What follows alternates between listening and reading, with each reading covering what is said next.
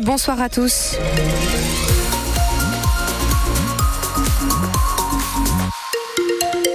D'abord un petit mot de la route avec des conditions de circulation chargées sur la 22, secteur de la 22 Ganlil, hein, donc un petit peu avant Tourcoing jusqu'au niveau de la rocade nord-ouest. D'ailleurs, la jonction avec la rocade nord-ouest vers euh, Anglo est un petit peu difficile.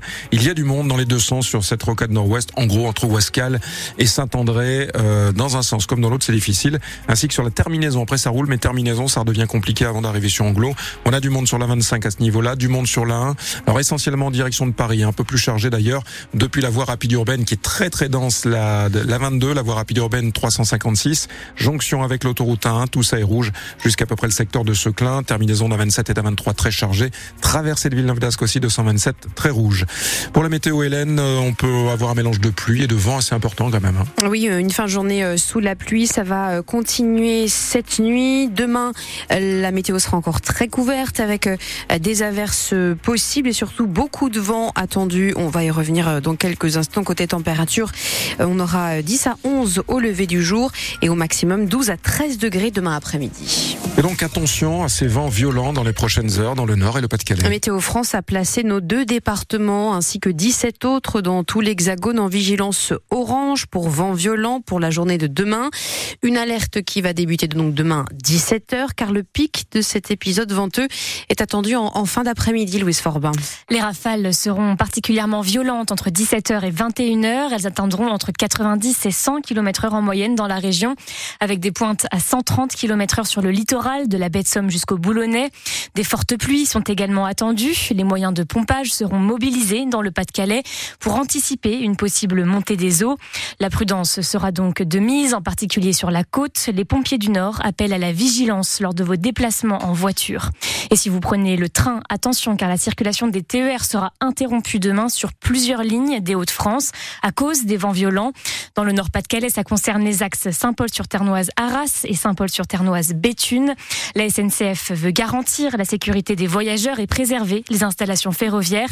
La reprise du trafic est prévue vendredi matin après une inspection des voies. Précision signée Louis Forbin et les prévisions météo sont aussi à retrouver en ligne sur francebleu.fr. On en sait davantage sur ce lycéen qui a menacé d'égorger son professeur de philosophie et qui a été placé d'ailleurs en garde à vue à Armentières. Selon le parquet de Dunkerque, ce jeune de 17 ans a tenu ses propos dans une conversation privée avec deux amis sur le réseau social Instagram. Le lycéen se plaignait du fait qu'à cause de ce professeur, ils allaient terminer les cours plus tard que prévu.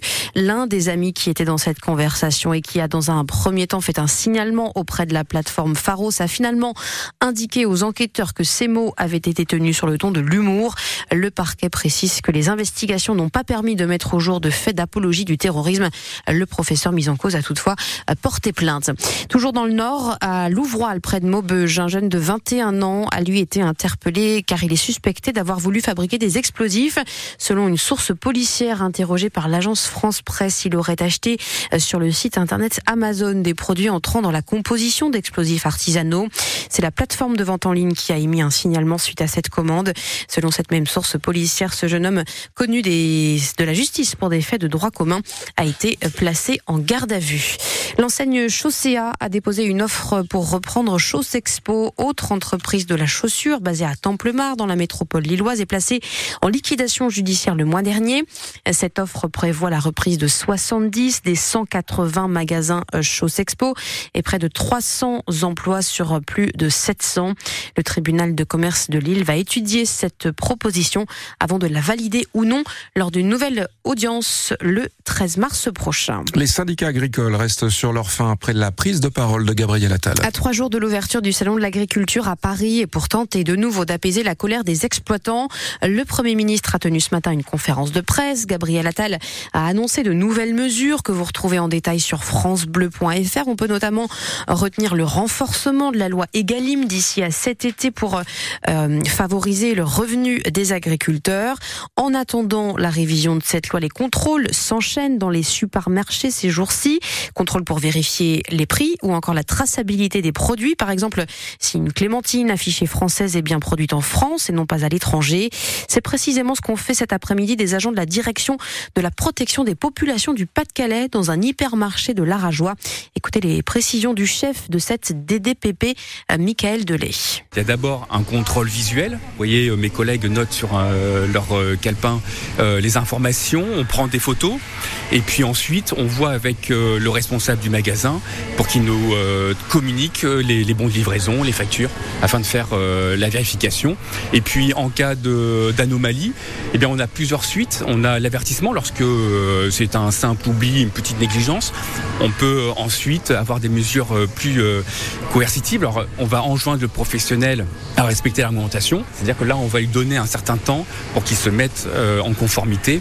Et puis lorsqu'il y a vraiment une intention délictuelle, et là, on rédige un procès verbal qu'on transmet à la justice pour euh, des sanctions, euh, donc soit une amende pécuniaire ou soit ça peut être de l'emprisonnement. Interview signée Luc Chemla pour France Bleu Nord. La cérémonie sera à suivre en, vidéo, en vidéo, en direct sur francebleu.fr dans une dizaine de minutes maintenant, dès 18h15. L'entrée du résistant communiste Missak Manouchian au Panthéon à Paris, 80 ans jour pour jour après son exécution par euh, l'armée allemande. 23 de ses camarades de route, également fusillés par les Allemands, seront également euh, honorés avec euh, l'inscription de leur nom sur l'édifice. Le coup d'envoi vient d'être donné. Les joueuses de basket de Villeneuve d'Ascq affrontent en ce moment les Hongroises de Miskolc en quart de finale d'Euroleague. Un premier match qui sera suivi d'une deuxième rencontre, cette fois dans le Nord, mercredi prochain, et peut-être d'un troisième match d'appui en cas d'égalité lors de ces deux premiers matchs.